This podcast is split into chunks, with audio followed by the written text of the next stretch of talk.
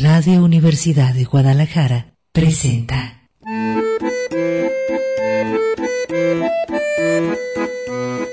El acordeón. Pliegues bizantinos de la conversación. Con Manuel Falcón. Bienvenidos.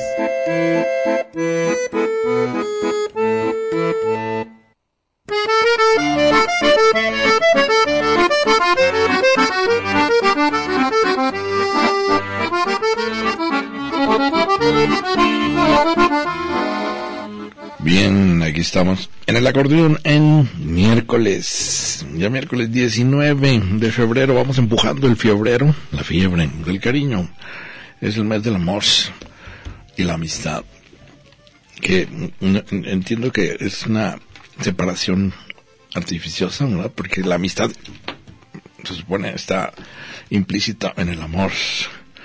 Pero bueno, Manuel Falcón, a las buenas tardes. Vamos a reconectar con usted en clave de sentido. Nos importa encontrarlo, no está dado así de una vez y para siempre. En la realidad se extrae, por decirlo, hay que hacer un, un movimiento de extrusión de la realidad mediante la creación de conceptos. Nosotros, eh, como Homo sapiens, a través del lenguaje, cubrimos la realidad con una red de significados, significantes, conceptos, para, que son como llavecitas para poder entender qué estamos viendo, qué estamos observando, sujeto, objeto, aunque estamos incluidos en esa observación como realidad, no somos, no estamos aparte de la realidad. Y eso lo hace complejo, necesitamos una posibilidad de reflexión sobre nosotros mismos para eh, lograr entender nuestra posición en el cosmos. Fíjense, nada más y nada menos el universo frente a la conciencia y viceversa. En ese duelo dialéctico es de esperar que la conciencia avance lo más posible en la comprensión de la realidad, entendida esta pues todo lo que está fuera de nuestro yo y luego incluido nuestro yo. Hay que recordar que en la historia del pensamiento humano, eh, curiosamente fue hasta mucho tiempo después de avanzada, digamos, la cultura, eh, las, las, civilizaciones, que reparamos en que había que entrar, le dimos vuelta al telescopio, había que reparar en la conciencia y el interior de la conciencia. Y entrar, bueno, no solamente Freud, sino todos los eh, estudios sobre eh, pues cómo funciona nuestro yo, nuestro interior. Y en eso estamos. Pero recuerde que pues se le apuesta a comprender, antes que nada, antes que enjuiciar. El juicio sumario es muy fácil. Juzgar, prejuzgar incluso mucho, mucho más fácil. En esta era ahora de la revolución digital se prestan los medios para los linchamientos, para los juicios sumarios, las ejecuciones eh, en, en redes en dos segundos ¿verdad? vuelan y se destruyen reputaciones, perfiles, en fin. Hay esa eh, nueva ola, digamos, de incomunicación o de, eh, como recordarán aquel libro famosísimo de Carlos Castillo del Pino, la incomunicación, la anomia que se crea, es decir, se despoja a veces a las personas de identidad en, medio de una posibilidad como la revolución digital de aumentar la comunicación, es al revés, paradójicamente, se pierde, se fragmenta la comunicación. Pero bueno, nos importa entender que con matices, no en los juicios sumarios de blanco y negro, mentira, verdad, falso, verdadero, es como se llega a un criterio más próximo de la verdad. Hay que ir por fases, por eh, caras, hay un poliedro de muchas caras, la realidad no está, eh, pues digamos de una vez y para siempre un determinado color, hay una gama de colores y entre esos colores hay combinaciones, intersticios que permiten ver pues eh, el barrido, diríamos el claroscuro, y en esas eh, pues imbricaciones se da a veces la, el eureka, la sorpresa de entender qué está pasando antes de que pase lo que estamos entendiendo. Y en eso está incluido los pliegos bizantinos. Vamos a comenzar.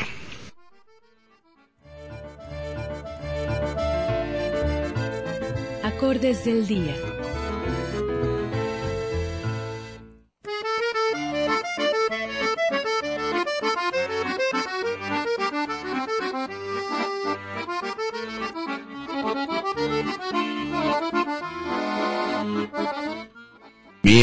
Aquí estamos en el día de Hermes, para los griegos, día hermético, Mercurio, para los romanos, Mercurio mensajero de Júpiter, o Hermes mensajero de Zeus, en todo caso el comunicador, como es Víctor G. Quintanilla, comunicador de la ciencia. Bienvenido, Víctor. ¿Qué tal, Manuel? Buenas tardes a Y todos. hoy es tu cumpleaños, llegas por fin a los 25, a tiros y tirones, ¿verdad? Empellones trabajo, y... pero estamos llegando ya. Cascabe- redondi- cascabeleando. ese cuarto de siglo. Ya 25 años. No, no, sí. muchas gracias, muchas Pero gracias. te ves de 30. Sí, no, muchas feliz cumpleaños, muchas- feliz, feliz Muchas cumpleaños. gracias, Manuel. Muchas gracias. Y con, Oye, como con todo dices- gusto aquí, eh, eh, como- aún en cumpleaños, estamos con todo gusto aquí compartiendo el micrófono y tu programa. Saludos No, a todo sí, el auditorio. Y este.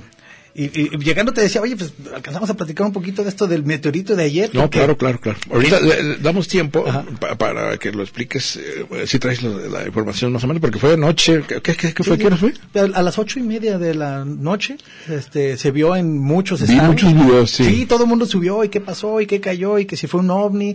Eh, también se vio cerca una de las cámaras webcams que graban el popo. Exacto, sí. Eh, lo captaron puesto que estaba en el mismo ángulo de como en la visión. pista de, pues no sé, en la carretera, algo así, ¿verdad? Se ve como entra. Mu- Mucha gente lo, lo, grabó, es lo interesante. Se- Ahora, se la pregunta es ahí, si, si viste bien el video, bueno, espero que también nuestros amigos hayan eh, observado ese fenómeno, pero se ve como un, eh, podríamos haber dicho que en principio sería una estrella fugaz, pero de repente se enciende, y luego Sí, se vuelve sí. a apagar.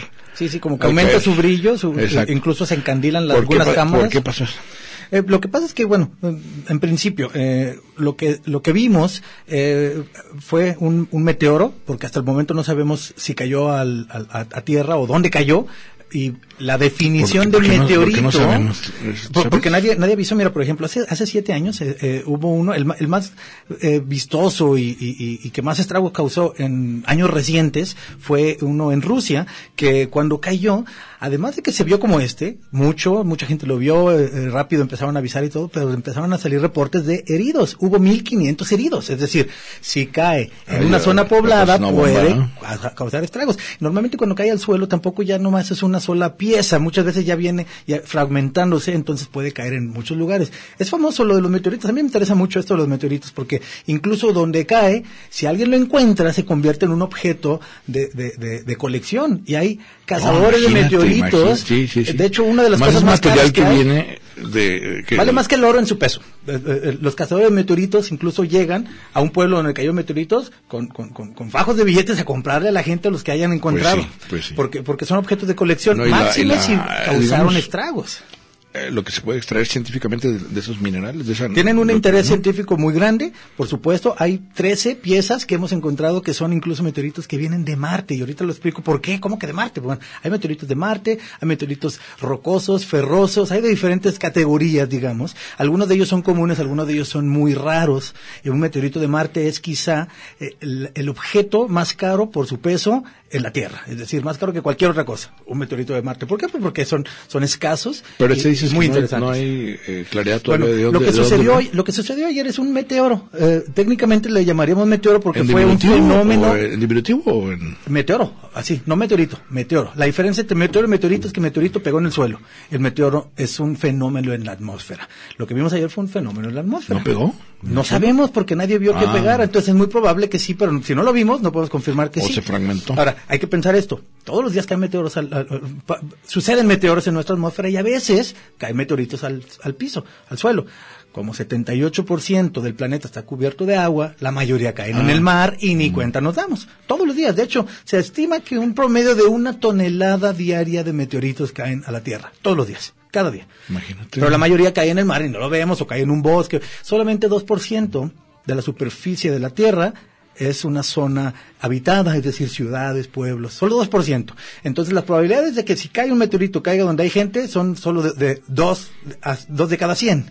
Entonces, para empezar, no siempre caen en donde hay Pero gente. suena lógico decir que eh, eh, vamos girando en el universo y es una cantidad de material. Sí, hay mucho material, mu- mucho material, mucho mucho polvo, digamos Mineral ahí, y- y, y- y que en muchos casos son, son bastante grandes. Recordemos, si hay que hay que hay que eh, ¿Te acuerdas la hacer un famosa? poquito de eh, aquí sería como de memoria. Una frase de que Dios se lleva las pedradas con nosotros. sí, sí. Oye, el- el- el- el- va a el ser famoso increíble, pero para hablar que yo entré, bueno, yo entré ya anoche a, las redes y había teorías de las conspiraciones. Es- ¿Qué tal? por supuesto. Hijo. Digo, vamos Que es un aviso por lo mal que le está yendo a México. Ah. Y para la cuarta T. Ay, La, la historia está llena de, de momentos en los cuales se creyó que lo que estaba sucediendo en el, en el cielo, ese meteoro, que pudo haber sido algo mensaje, como el de ayer, o pudo haber sido un cometa, eh, o pudo ser- haber sido una explosión de una estrella, como la que estamos esperando que puede suceder cualquier día de estos, de Betelgeuse. Betelgeuse puede explotar en cualquier día. Que el nombre Eh, ahorita me está muy bueno el nombre Sí, de Betelgeuse. eh, se creyó que era un augurio de algo bueno o algo malo. Casi siempre malo. Casi Casi, siempre que pasa algo siempre es malo, ¿no? Y la, la historia está llena de eso. Incluso los libros este sagrados tienen algunos Ayer me momentos. aventé una, una vir- pero barroca, eh, una especie de tate quieto de, de- divino, tense quietos. Exacto. Pero Sí, bueno, pero bueno es que a- sabemos que, que, que no hubo heridos, por lo menos en este caso. No ha habido reportes hasta hoy. yo vi- buscando todavía antes de entrar al programa a ver si Pero había ahorita algún explicas reporte. cómo es que entra a la órbita de la Tierra. Vamos a un corte y continuamos aquí en el acordeón en miércoles, mitad de semana.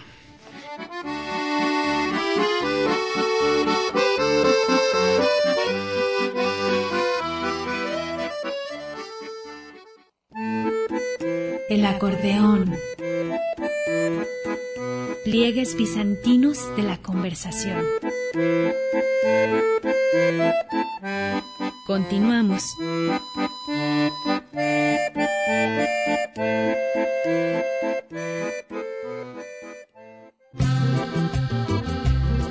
El acordeón. Pliegues bizantinos de la conversación. Continuamos.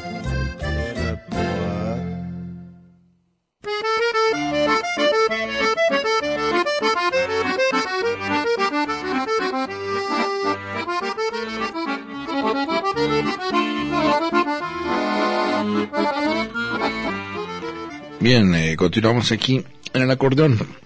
Te interrumpí, Beto. Vamos a, a cerrar la idea del meteorito o meteoro. ¿Qué me dijiste que era? Meteoro, ¿verdad? Sí, eh, Este, sí, que no, no le han puesto nombre, ¿verdad? El meteorito chilango, nomás No, decían, no ¿no? se le pone nombre a los objetos estos. Eh, que te digo, entre las teorías de la conspiración, hay que recordar que eh, la teoría de la conspiración está basada en el rumor. Y el rumor es una especie de combinación entre la, pues, eh, el interés que despierta el hecho por, multiplicado por la ambigüedad del hecho, ¿verdad? o la ambigüedad de la información sobre el hecho. Ah, muy buena, muy buena Como en este caso, ecuación. ahorita tú lo dijiste, no queda claro eh, de dónde, cómo, cómo entró, por dónde entró, eh, si cayó en, en dónde, eh, está ambiguo, pero eso aumenta el interés, pero posibilita también lo que te estaba diciendo, las teorías de la conspiración.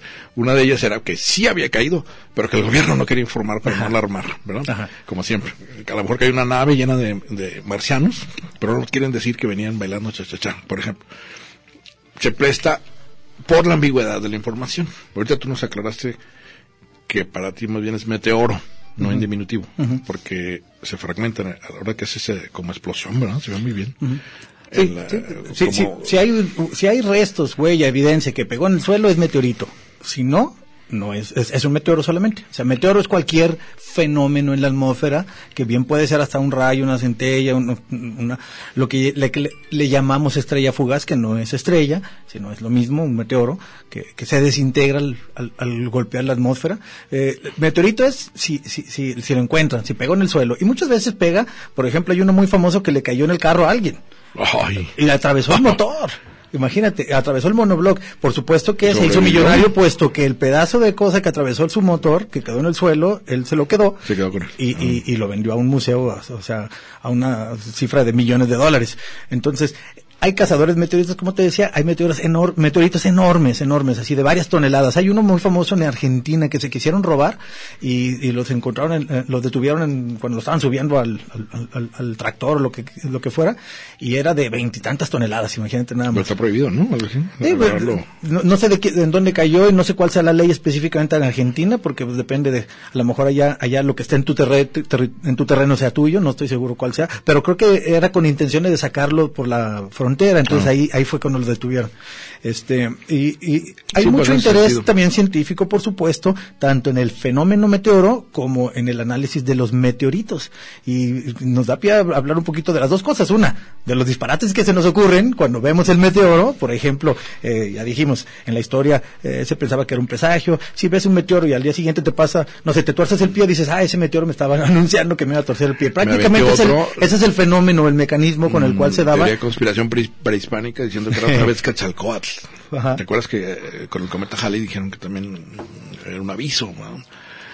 Bueno, siempre se han colgado de ahí. Incluso, ¿te acuerdas? bueno, se ponen bíblicos cuando dicen que los mm, tres reyes magos lo que iban siguiendo era más bien el cometa Halley. Ah, sí, sí, es- probable. No, no, el cometa Halley no, otro O- cometa. una, supernova me parece que, que, que así, ¿verdad? Que ya una ya explosión de una estrella. Eh, que ahorita lo platicamos, que hay una- Ese tipo de información conspiranoica entra en el paréntesis que deja el vacío de información o la ambigüedad de la afirmación. Yo me, me- me atrevería a decir que la ambigüedad. Porque y- como y la que- verosimilitud, aunque sea lejana, de que fuese posible lo que se está diciendo. Sí, o sí. sea, siempre tiene, aunque sea una pizca de verosimilitud.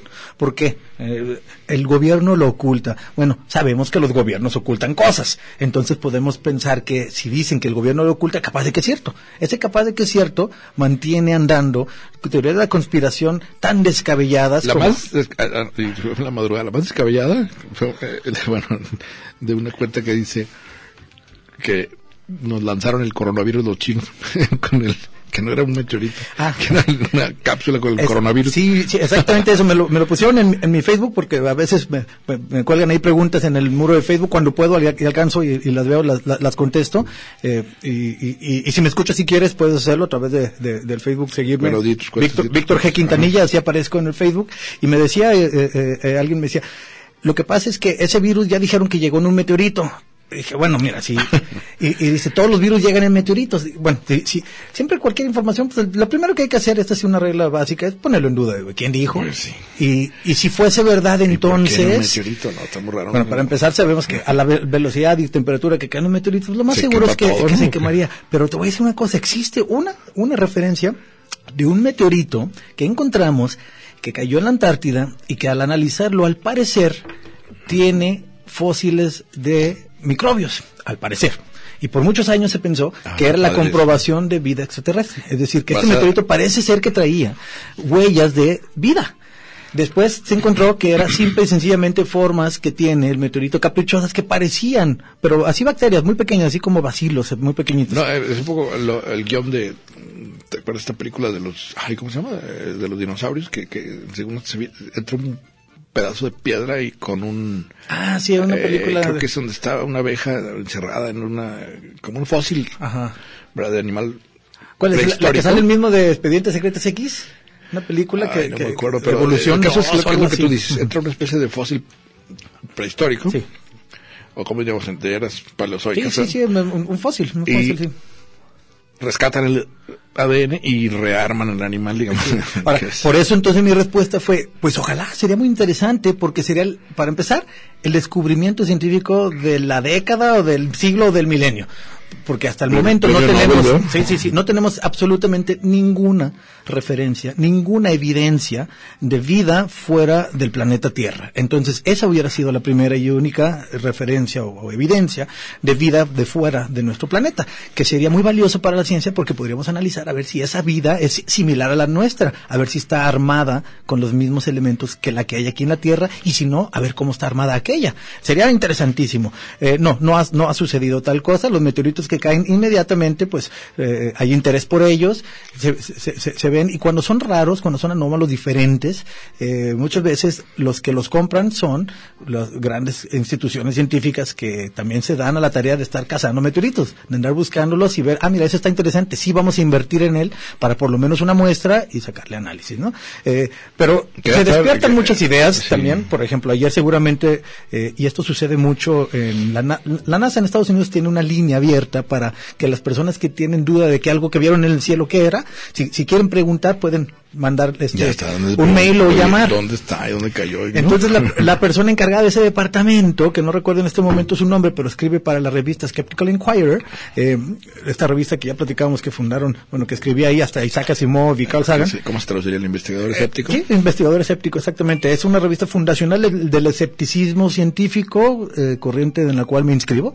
Eh, eh, en, en esta revista, eh, él escribe una columna y, y- y platica de cuáles son los diferentes momentos en los que la gente más habla. Es decir, apareció un meteoro y dos mil personas mandaron mails y mensajes esa noche. Entonces, pues bueno, ya identifican que ese meteoro estaba relacionado con ellos y les contestan. Que Algo similar. yo, yo me imagino que para ese momento ya la NASA ya las coordenadas de dónde cayó, qué cayó, ya lo Sí, ahora, no, no es posible que lleven una eh, medición exacta de todos los pequeños porque son miles y miles y miles. Lo que llevan es medición de los más grandotes, de los Pero que son sí riesgosos. sí, sí viste la imagen, sí se vio muy impresionante. Se vio muy grande. ¿no? eh, mencionaba que hubo uno en, que cayó hace eh, algunos años, no si fueron siete años en Rusia, que, que fue el más, digamos, el más reciente de los, de los meteoros eh, eh, que, que fueron famosos.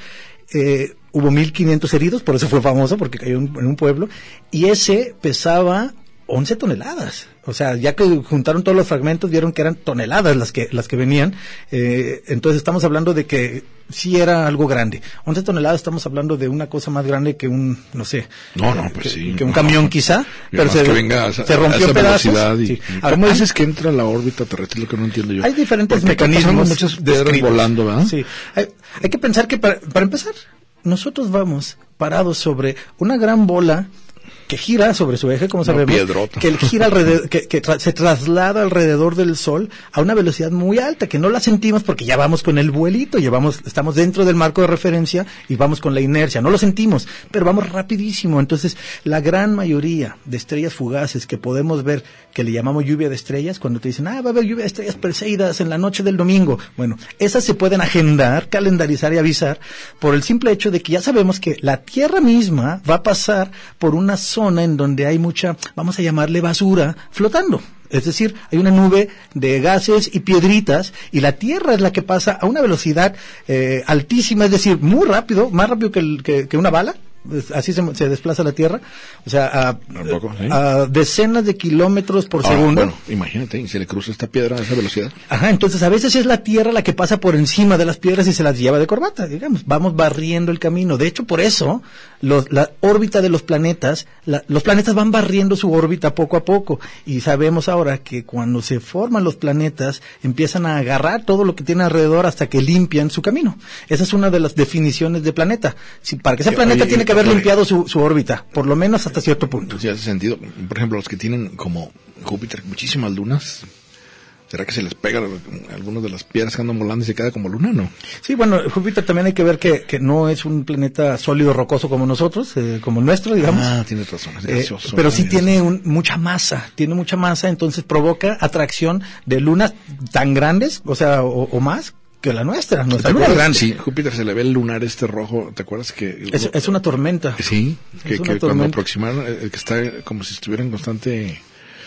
Más eh, grande que la Tierra. la Tierra cabría en esa tormenta, de, de- de Sí, tan grande pa- que está. Pues eh, eh, interesante, porque pero pues aquí están diciendo también que cayó, eh, que, que son... Era una nave de Noroña que de amigos que, que to- puso en su nómina. Mira, pero también es sentido. sí. No, pero regresando un poco al, para la nómina de al- Noroña. al meteorito, eh, fue interesante el de ayer, que no tiene nombre porque no se le pone nombre a los meteoritos a menos de que provoquen muchos daños y sí le pongan, como por ejemplo el meteorito de Chicxulub, Chicxulub, que sabemos que hace, ¿De dónde fue hace aproximadamente 65 millones de años, y hay muchas maneras de saber su fecha, dónde cayó, dónde nombre, pegó y de qué estaba hecho. ¿cómo es el- el nombre? Chicxulub es la zona eh, ahí por Mérida, Yucatán, Ah, en ah. donde pegó, en este caso pegó Palabra maya. un- ajá, es una palabra maya, en donde pegó el meteorito que provocó un cambio climático global con el que se acabaron las últimas especies de dinosaurios. Es decir, el meteorito que acabó con los dinosaurios fue un meteorito y cayó en México. Una descalabrada. Y así le ponemos nombre porque ese estuvo, estuvo grande e importante. Una descalabradota que le dio. ¿Y eh, eh, cómo sabemos? Porque ahí está el cráter y porque sabemos que donde pega, pega tan duro que provoca concentración de ciertos, ciertos metales. De hecho, los cazadores de meteoritos más refinados lo que cazan es el, Ah, es mira, el aquí, cráter. Víctor, aquí mandaron otra teoría de la conspiración, que es A tu ver. pastel de cumpleaños, lo compró Ah, ayer. Vamos a estaba avisándole de mi cumpleaños.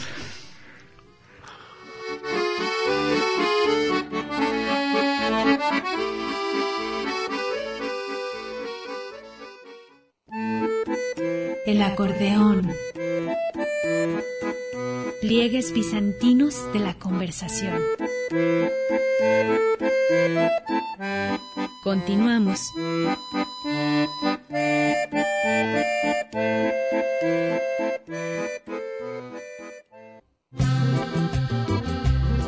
El acordeón. Pliegues bizantinos de la conversación. Continuamos.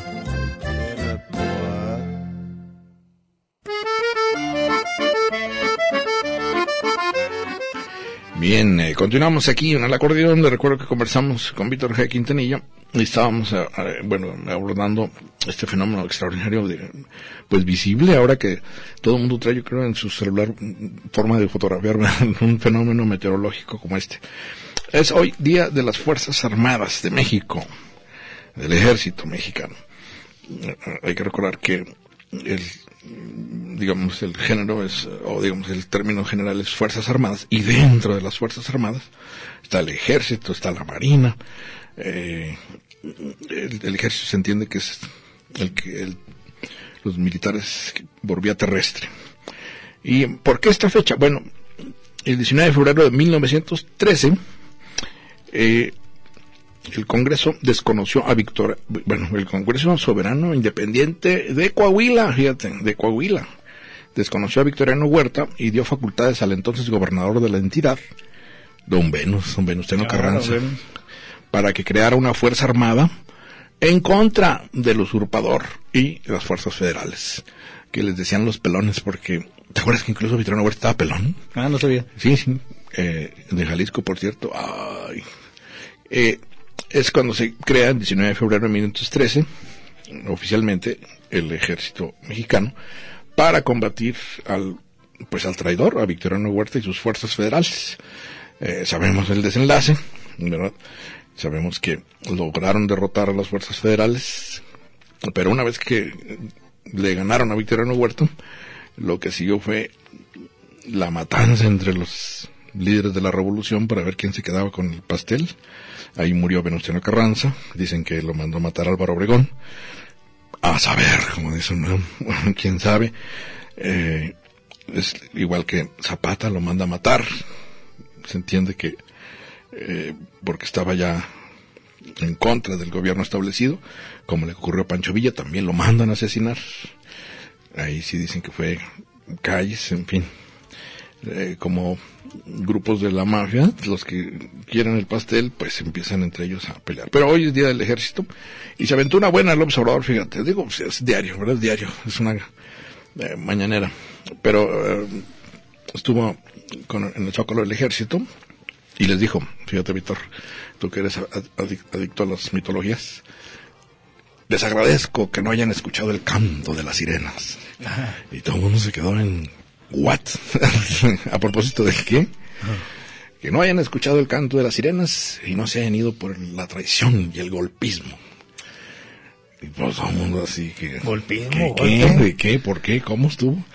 Es buenísimo para comunicar el observador. Digo, manda el balón. cu- Cuando está la cosa muy complicada, como está ahorita con la, pues, el feminicidio de esta niña, Fátima, avienta el balón fuera de la cancha y van todos atrás del balón. ¿Qué- ¿Por qué de la cancha. ¿A qué se refiere? ¿Cómo que con cuál golpe? ¿Cuándo iba a ¿A poco haber golpe? iba a haber una traición al, al ejecutivo de, las Fuerzas Armadas. ¿Por qué? ¿Cómo? ¿Cómo que? Y, se fue por, por otro lado todos los periodistas. Ah, muy bueno. Se lo aventó ahorita en la pura conmemoración del 19 de febrero de 1913. Pero bueno, esto como añadido. Estábamos comentando, fíjate, Víctor, esta semana, precisamente sobre los feminicidios. Hay un libro que les voy a recomendar, creo que lo pueden poner ya en producción este libro en la página.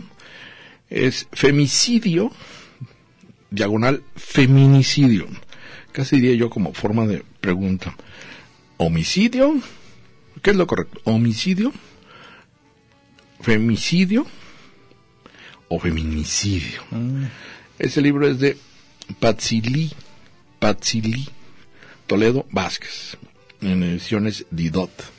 Eh, he colocado en la ruta cibernética falconboy.com un fragmento, unos fragmentos de que creo son eh, claves para entender esta especie de juego de palabras que no lo ves tanto, ¿verdad? Ya cuando vemos el drama que encubre terrorífico de los asesinatos crueles, violentos eh, de mujeres. Hay un debate incluso jurídico, que es el que entiendo el fiscal Gertz Manero, Alejandro Gertz Manero, que digresión tiene una historia apasionante la familia de Alejandro Gertz Manero. Eh, el puro apellido no les hace no, se les hace curioso. ¿Qué es Gertz? G-E-R-T-Z. Gertz. alemán, supongo. Es húngaro. Ah. Papá eh, y el abuelo, eh, una fortuna inmensa, de los primeros que crearon eh, las zonas residenciales de la Ciudad de México. Ah. hicieron, la casa del abuelo era una réplica de la Casa Blanca de Estados Unidos. ¿Qué tal?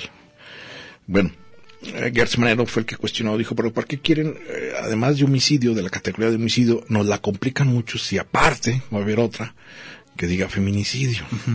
A fin de cuentas es el asesinato de un ser humano, ¿verdad? Sea hombre, mujer, niño, en fin, niño. Porque para los eh, de por sí dicen la justicia mexicana va sobre un caracol ¿verdad? que vas al ministerio público y dice y vénganse unos 15 días como, como el seguro social ahora que está qué tal el desabasto de medicinas ahorita lo, comentamos. Qué triste. Este entonces este libro aclara que bueno si, nos vamos al término homicidio pues sí es entendida acepción genérica de hombre es la, el asesinato de, del hombre por el hombre, Abel y Caín. Pero si entra el grupo y movimiento feminista y dice, bueno, pero las mujeres esa parte, porque estamos sometidas, es el concepto de género, que no entienden la generación, creo yo, del presidente y el mismo Gertz Manero tiene 80 años. No entienden por qué, eh, pues ni, yo creo que no entienden ni el concepto mismo de feminismo. Y entonces las feministas proponen, dicen, en todo caso, y esto empezó en Estados Unidos, femicide, homicide, femicide, es decir, homicidio, femicidio, fem, hom. Pero la limitante de femicidio, dijeron luego las feministas latinoamericanas, es que es nada más el asesinato de una mujer, punto.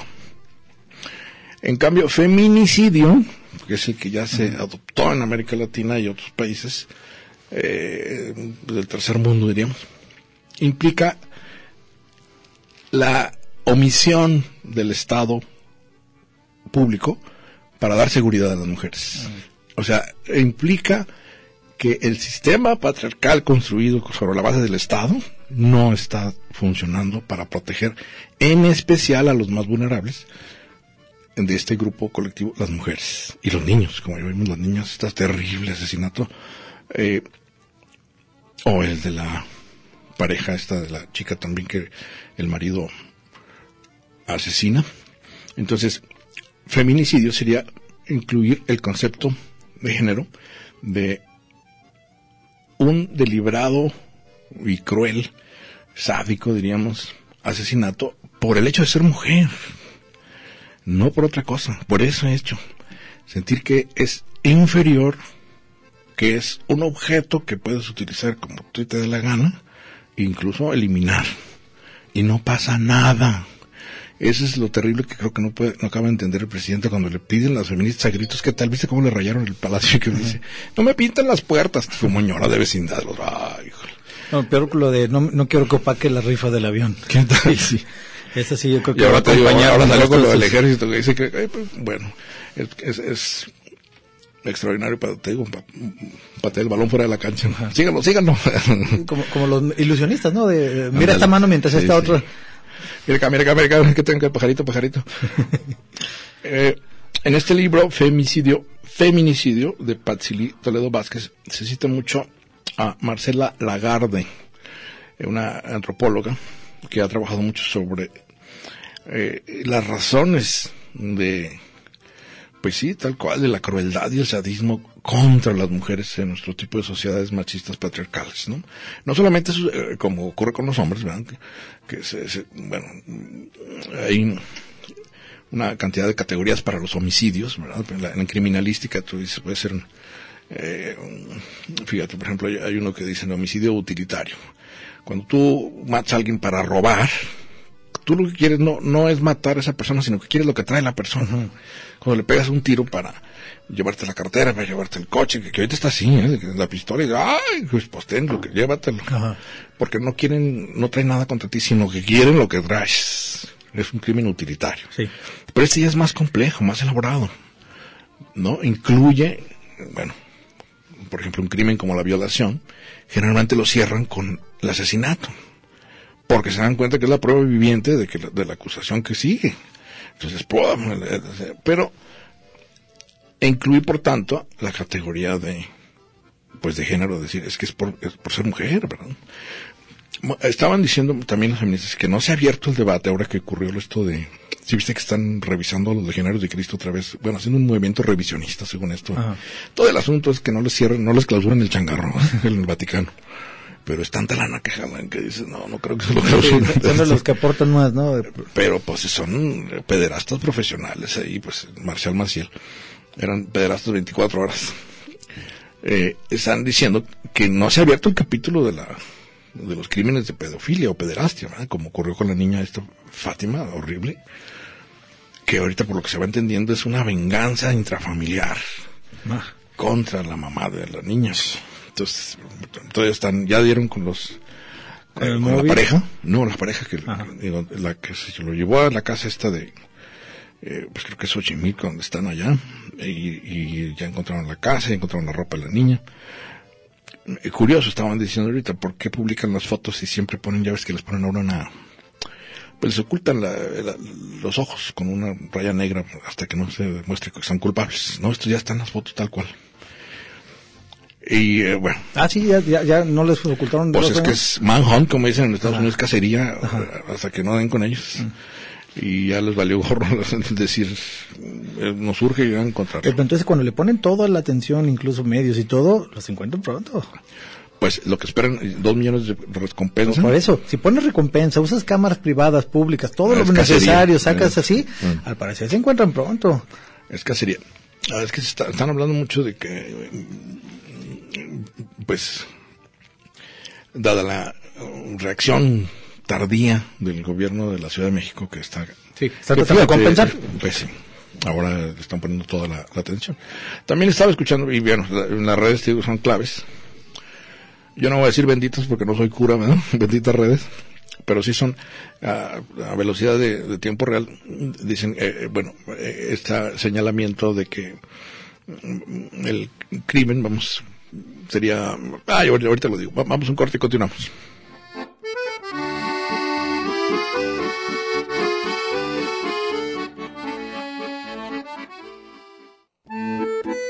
El acordeón. Pliegues bizantinos de la conversación. Continuamos.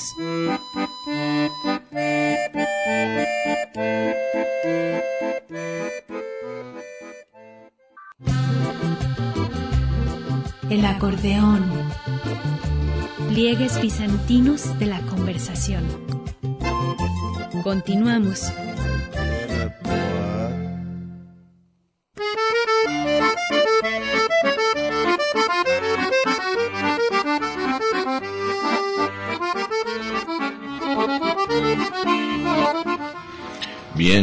Continuamos aquí en el acordeón avanzando sobre el mes de febrero.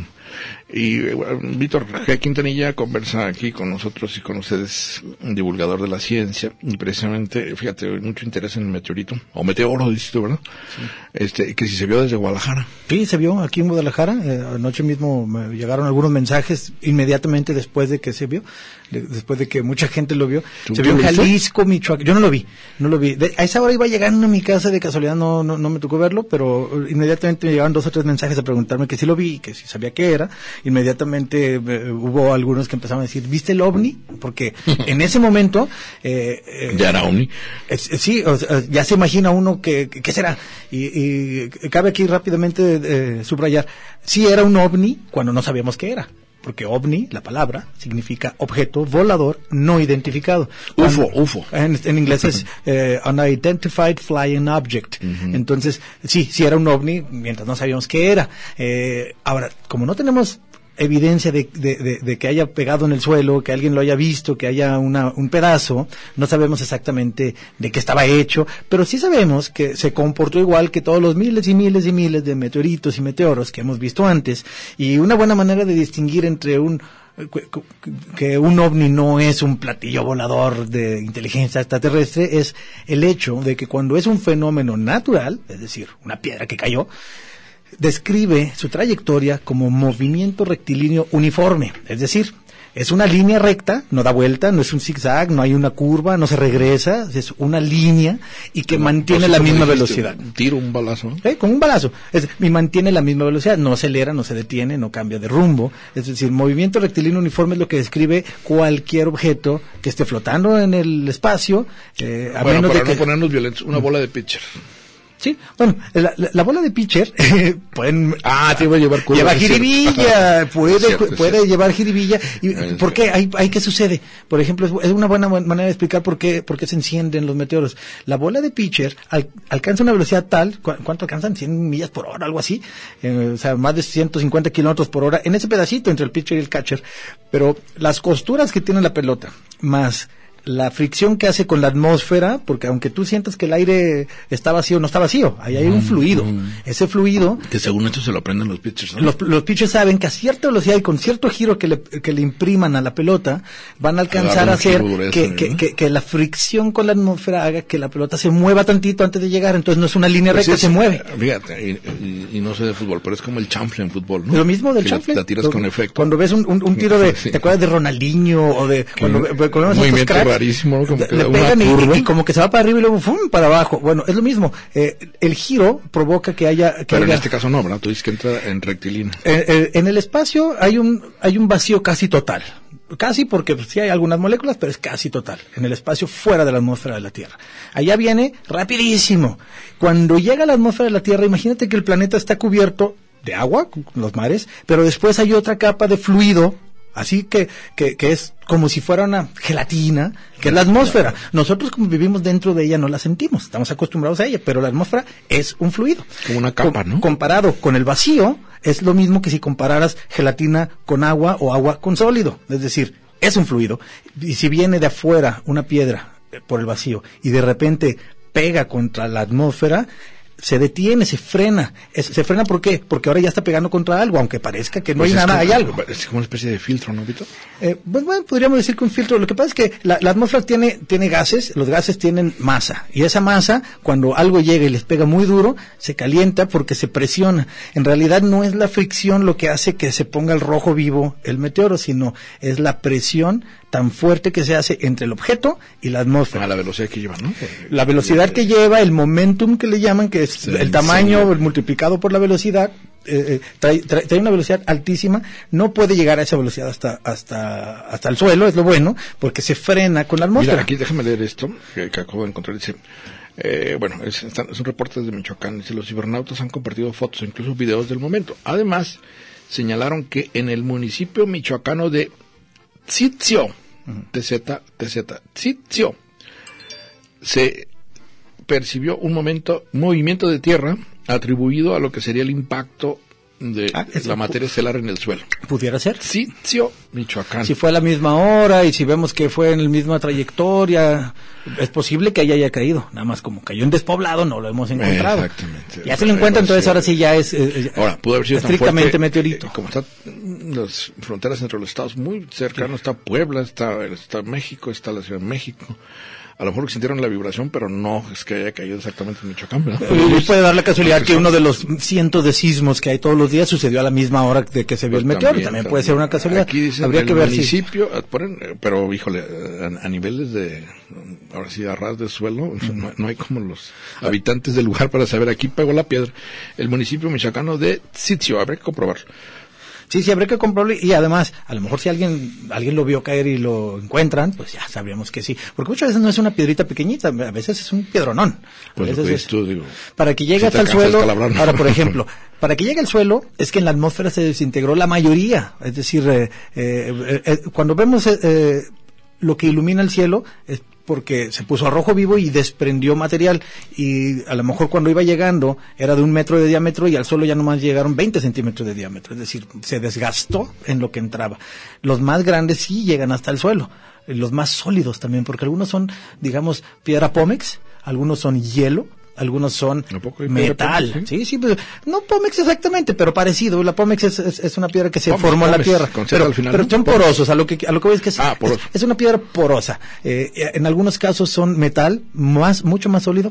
De hecho, algunos de las eh, piezas más bonitas que se han hecho con meteoritos, pues esto es interesante. Sí, he visto. Sí, Si sabes que, por ejemplo, De hay, basa- Basalto, ¿qué es? ¿Qué es? hay, hay- hay, hay cuchillos, hojas de, de, de- cu- la hoja del cuchillo hecha con el metal de un meteorito y se ven hermosas. Véanlo, búscanlo en, en Google si les interesa verlo. pues, eh, cuchillo de meteorito, póngale. Y espadas completas de meteoritos y el meteorito más famoso del mundo al que mil millones de personas van a adorar cierta semana es el que está en la Meca. Te manda La- la saludos piedra de la Meca. y feliz cumpleaños la Claudia Achereto, ¿te acuerdas? Ah, claro, nuestra compañera aquí de Radio Sí. Universidad, Claudia, Y que un abrazo. Que pues te manda feliz cumpleaños y que hoy, hoy a las 11, eh, cin- 11.05, este, por Radio Universidad, está su programa El Ojo de Venus.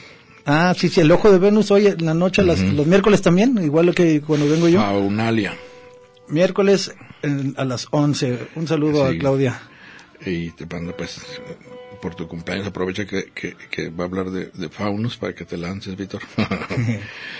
Eh, bueno, eh, decíamos, fíjate cómo se presta la ambigüedad de la información. Estamos hablando del meteoro o meteorito, dónde cayó, por qué entró, como para toda clase de conjeturas, ¿no? Y una de ellas, pues, es también de que si realmente era un meteorito y no un, por ejemplo, satélite artificial, que también uno que me lo acaban de mandar ahorita. Ah, también. Que se les perdió a los chinos y a los gringos. No, y, y eso sucede, ¿eh? El año pasado cayó uno y, y de hecho venía con una trayectoria que no sabían exactamente dónde iba a pegar. Normalmente los objetos que son artificiales, que nosotros pusimos, satélites artificiales, cuando se acaba su tiempo de vida útil, se acomodan de manera tal para que caigan en el Océano, en el océano Pacífico. Es decir, acomodan la trayectoria porque esto se mide, estos son las, incluso son las ecuaciones que nos dejó Newton. Eh, con, con, con solo mecánica clásica se puede medir y lo hacen bajar poco a poco para que caiga en el mar y no lastime a nadie. Pero a veces sentido, se ¿no? les va chueco y profundo. puede llegar a caer en, en- en una zona poblada. Este. Pero eso lo traen crono- cronometrado al, al- al segundo. Ya saben, va a llegar tal, tal día va a caer en esta dirección y va a caer en este lugar. ¿Por qué? Porque conocen la trayectoria. Los meteoros y meteoritos no conocemos su trayectoria, sobre todo cuando son pequeños. Los más grandes sí. Los objetos se llaman Near Earth Objects, los objetos cercanos a la Tierra, más grandes y peligrosos para nuestra supervivencia. Y hay que decirlo, este meteorito pudo haber lastimado a una persona, pero uno muy grande, del tamaño de una ciudad, podría acabar con la vida en la Tierra. Y esos se están monitoreando hasta cierto grado, porque los países no han querido cooperar con su parte para poner el sistema de detección temprana óptimo para podernos avisar si lo vemos y todavía no tenemos la capacidad de desviarlos si Aquí fuera necesario. Talío, dice que, que caiga uno sobre la línea 3. Es cierto, Ah. Un meteorito, pero el día 3 ya, de una vez, que acaben con esa obra de No, arte sí, ya, ya, la vamos a empezar a usar, ¿no? Aquí ya hasta la puerta nos va a traer pronto. Víctor, pues feliz cumpleaños otra Muchas vez. gracias, Manuel. No, gracias a ti que estuviste aquí. Por aquí andamos el viernes.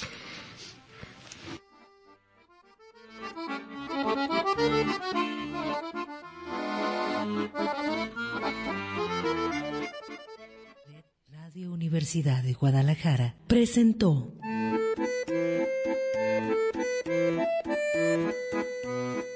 El acordeón. Pliegues bizantinos de la conversación. Con Manuel Falcón.